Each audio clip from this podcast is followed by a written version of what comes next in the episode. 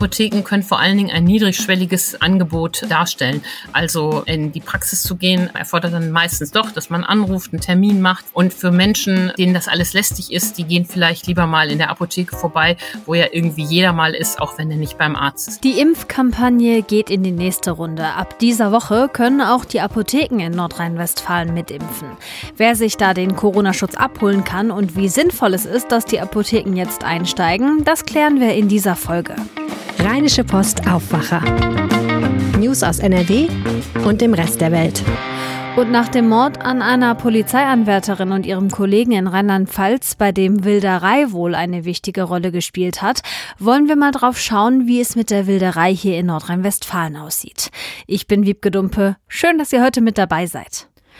80 Prozent der Deutschen sollten bis Ende Januar mindestens eine Impfung gegen Corona bekommen haben. Das war das Ziel der Bundesregierung.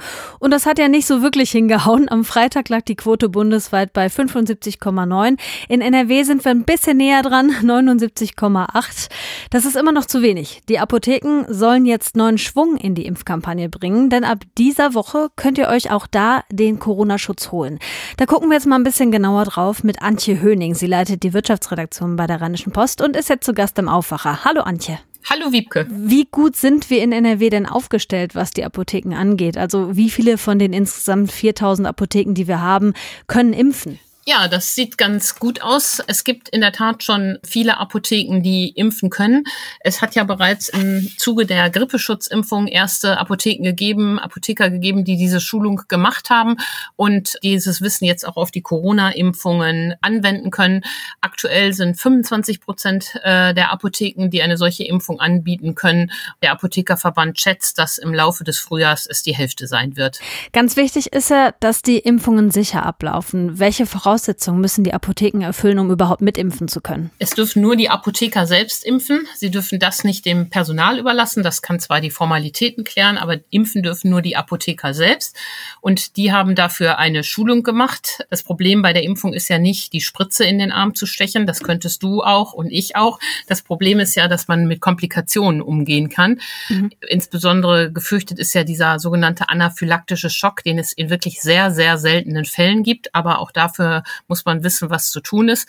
Und das haben die Apotheker in diesen ähm, Schulungen gelernt, was dann Sofortmaßnahmen sind, was zu tun ist.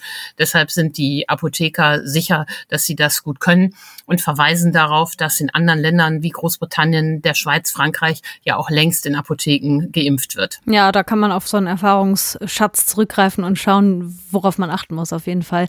An wen richten sich denn die Apotheken mit ihrem Angebot? Also wer kann sich da wann, wie, mit welchem Impfstoff impfen lassen? Ja, in den Apotheken dürfen alle Bürger ab zwölf Jahren geimpft werden. Das Impfen der Kinder bleibt den Kinderärzten vorbehalten. Alle Bürger ab zwölf dürfen also in die Apotheke gehen für die Erstimpfung, für die Zweitimpfung, für die Drittimpfung und auch für die vierte Impfung, den zweiten Booster also. Zudem bieten die Apotheken alle Impfstoffe wie die Ärzte auch an. BioNTech, Moderna, Johnson Johnson. AstraZeneca spielt ja keine Rolle mehr. Und wenn äh, später der neue Impfstoff Novavax in die Fläche geht, wollen die Apotheken auch diesen Impfstoff anbieten. Du hast jetzt gerade schon den zweiten Booster erwähnt. Wer kriegt den denn? Ja, das hat ja letzte Woche für viel Aufregung gesorgt, als die ständige Impfkommission mit dieser überraschenden Wolte um die Ecke kam, dass jetzt eine große Gruppe von Menschen zum zweiten Mal geboostert werden soll. Und da hat die STIKO drei Gruppen genannt. Das sind einmal alle Menschen über 70, die sich jetzt den zweiten Booster, also insgesamt die vierte Impfung holen sollen. Denn ihr Argument, der ähm, Antikörperspiegel geht eben mit der Zeit zurück und die Älteren sind ja oft schon im September, Oktober geboostert worden. Erstmalig.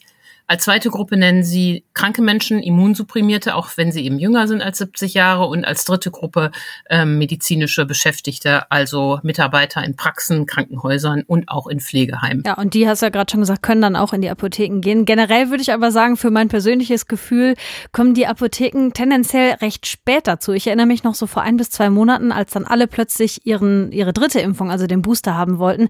Da war es ja super schwierig, kurzfristig auch einen Termin zu bekommen, sowohl bei Ärzten als auch in Impfzentren. Und jetzt gibt es ja wieder weniger Nachfrage. Was würdest du sagen, wie sinnvoll ist es, dass die Apotheken jetzt doch noch einsteigen? Ich finde das sinnvoll, weil äh, einfach jede Möglichkeit, die wir zusätzlich haben, gut ist. Apotheken können vor allen Dingen ein niedrigschwelliges Angebot äh, darstellen. Also in die Praxis zu gehen, äh, erfordert dann meistens doch, dass man anruft, einen Termin macht, womöglich dann doch eine Wartezeit hat. Und für Menschen, denen das alles lästig ist, die gehen vielleicht lieber mal in der Apotheke vorbei, wo ja irgendwie jeder mal ist, auch wenn er nicht beim Arzt ist. Ich finde das als ergänzendes Angebot sinnvoll, aber die Ärzte sind natürlich auf dem Baum. Sie halten das nicht für sinnvoll.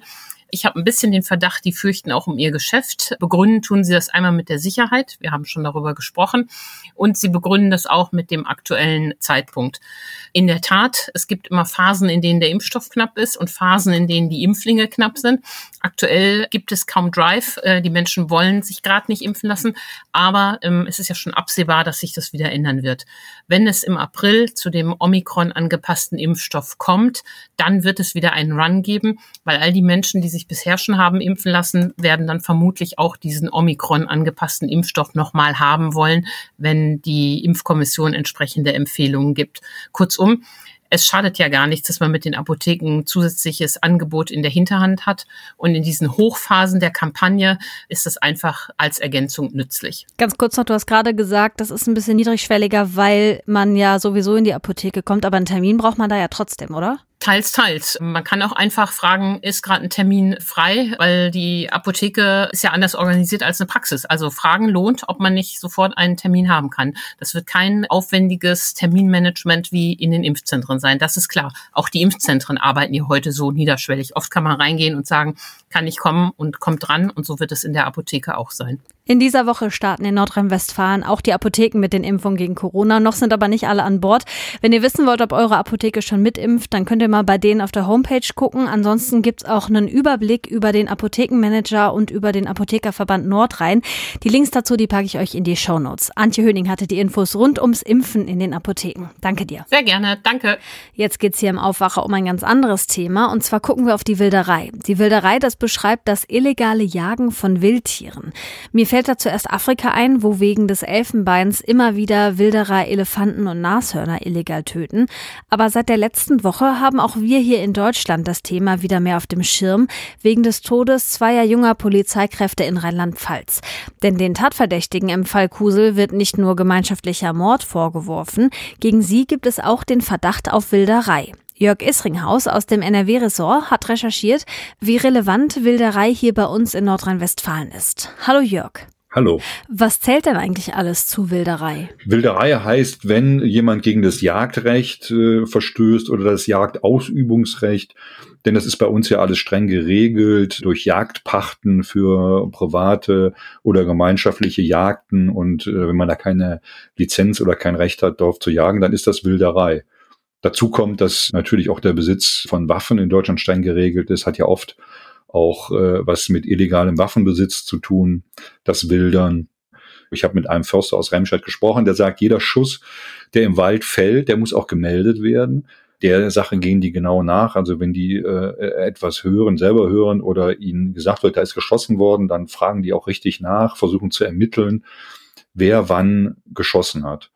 Und was man auch noch dazu sagen muss, Wilderei ist, man ist jetzt nicht äh, so, wie man sich das vielleicht landläufig denkt, äh, dass man halt ein Reh unerlaubt schießt im Wald. Nein, es ist auch verboten, ein Geweih mitzunehmen beispielsweise, aber auch Knochen von Tieren. Man darf auch kein Unfallwild, also Todesunfallwild, was man beispielsweise an der Straße findet oder möglicherweise, was man äh, selbst in dem Unfall getötet hat, darf man jetzt nicht einfach sich in den Kofferraum äh, legen und, und, und mitnehmen. Das ist auch verboten, fällt auch unter Wilderei. Ach krass, das mit dem Geweih, das wusste ich noch gar nicht. Das geht ja dann doch echt schnell. Du hast gerade den Förster angesprochen, mit dem du gesprochen hast. Wie schätzt der das Thema denn aus seiner Alltagserfahrung heraus ein? Also er sagt, es ist heute eigentlich kein so großes Thema mehr, zumindest äh, nicht in seinem Revier. Er ist da seit mehr als 30 Jahren unterwegs. Er hat einen Fall nur von Schusswaffengebrauch erlebt und derjenige ist dann auch äh, nachher gefasst worden. Also eine Wilderei, wo eine Schusswaffe im Einsatz war. Er ähm, hat auch zum Beispiel Schlingen, mit denen Tiere gejagt werden, in seinem Revier noch nie gefunden. Allerdings heißt es nicht, dass äh, nicht deutschlandweit Wilderer unterwegs sind. Und er sagt auch, da gibt es schon auch professionellere äh, Menschen, Banden, äh, sogar, die dann richtig mit äh, Ausrüstung unterwegs sind, die haben äh, große Kaliber, äh, Gewehre, Nachtsichtgeräte, die sind mit Schalldämpfern ausgerüstet. Äh, währenddessen solche Gelegenheitswilderer, die ab und zu mal unterwegs sind, oft nur so Kleinkalibergewehre haben, die schon seit, seit vielen, vielen Jahren dann vielleicht in so einem Haushalt äh, sich finden. Also es gibt es äh, natürlich, aber äh, in einem relativ kleinen Rahmen. Hm, was heißt denn relativ kleiner Rahmen? Also hat die Polizei da zum Beispiel Zahlen zur Wilderei in Nordrhein-Westfalen? Auf NRW runtergebrochene Zahlen gibt es nicht. Die werden für die Bundesländer nicht äh, separat aufgeschlüsselt. Deutschlandweit gab es äh, im Jahr 2020 knapp über 1000 Fälle, immerhin Anstieg um 19 Prozent gegenüber dem Vorjahr. Guten Drittel dieser Fälle ist aufgeklärt worden, aber es gibt auch eine wahrscheinlich relativ hohe Dunkelziffer, denn äh, man kann es ja nicht so genau nachhalten. Das meiste passiert nachts und äh, da kriegt man dann möglicherweise auch nichts von mit, wenn man das Wild nicht mehr findet. Äh, das ist auch oft fern von Ansiedlungen, mal hört man nichts. Also da kann man nicht genau sagen, wie, wie hoch die Zahl dann tatsächlich ist. Okay, knapp über 1000 Fälle plus hoher Dunkelziffer. Das klingt ja trotzdem erstmal nicht ganz so viel. Kannst du das vielleicht mal fürs bessere Verständnis ins Verhältnis setzen? Also kommt mir das wirklich nur so vor oder ist es auch wirklich relativ wenig? Ja, wenn man jetzt einfach mal die Jagdstatistik dagegen hält, dann äh, haben wir im Jahr äh, 1920 1,2 zwei Millionen geschossene Rehe allein und 880.000 Wildschweine. Im Verhältnis dazu ist es natürlich relativ wenig, aber das heißt ja äh, nichts, denn es wird einfach gegen Gesetze verstoßen äh, durch die Wilderer. Den Tieren wird auch eine, werden auch Schmerzen zugefügt, teilweise qualvoll äh, durch diese Schlingen kann man einfach nicht tolerieren. Zudem äh, ist natürlich jede Wilderei am Ende auch eine Gefährdung von Menschen. Wenn dort äh, geschossen wird im Wald, also ist jetzt egal, auch wenn tausend Fälle im Verhältnis zu den ähm, dann den rechtmäßig erlegten Tieren eine kleine Zahl ist, ist es einfach nicht tolerabel. Was droht denn Leuten für eine Strafe, die illegal jagen? Am Ende hängt es von der Schwere der Tat ab. Der gesetzliche Rahmen liegt zwischen ein paar Monaten und bis zu fünf Jahren. Das sind diese, also fünf Jahren Haftstrafe.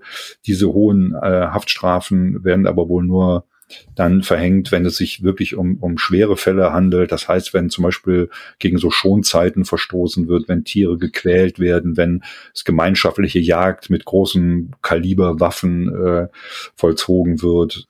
Vieles wird wahrscheinlich im Bereich von minderen, äh, minder oder oder oder geringen äh, Freiheitsstrafen ablaufen und und und Geldstrafen könnte ich mir vorstellen denn die dürfen ja auch verhängt werden. Aber der Strafrahmen ist dann doch mit bis zu fünf Jahren recht beachtlich. Ja, stimmt. Also einfach am besten ganz sein lassen, ist besser für alle. Danke Jörg Isringhaus für den Überblick zum Thema Wilderei hier bei uns in Nordrhein-Westfalen und in Deutschland. Danke. In Leichlingen gab es gestern übrigens auch einen Polizeieinsatz wegen Wilderei. Da hatte am frühen Sonntagmorgen eine Wildkamera im Bereich Altenhof ausgelöst und einen mutmaßlichen Wilderer aufgenommen. Daraufhin wurden dann Autos kontrolliert. Die Polizei hat auch mit einem Hubschrauber nach dem mutmaßlichen Wilderer gesucht, aber nichts gefunden. Vor einer Woche gab es aber genau an der Stelle schon mal so einen Fall. Da haben mutmaßliche Wilderer Rotwild illegal gejagt und mindestens eine Hirschkuh erschossen und eine weitere verletzt. Und damit starten wir in unsere unsere Meldungsübersicht. Sturmtief Roxana ist gestern durch NRW gefegt. Wegen des starken Regens hatte der deutsche Wetterdienst auch vor Hochwassern an kleineren Flüssen gewarnt. Laut Landesamt für Natur, Umwelt und Verbraucherschutz waren bis Sonntagnachmittag die Pegel an manchen Orten leicht über den Schwellenwert gestiegen. Es gab Warnungen vor leicht überfluteten Feldern und Verkehrsbehinderungen, zum Beispiel entlang der Volme in Hagen, entlang der Ruhr im Sauerland, der Sieg in Südwestfalen und am Fichtbach in der Eifel. Der starke Wind hatte zeitweise auch für Störungen auf den Autobahnen gesorgt und auch für die Nacht waren örtlich noch Sturmböen angekündigt. Das formuliere ich jetzt so, weil das der Stand ist von Sonntagabend um 19 Uhr.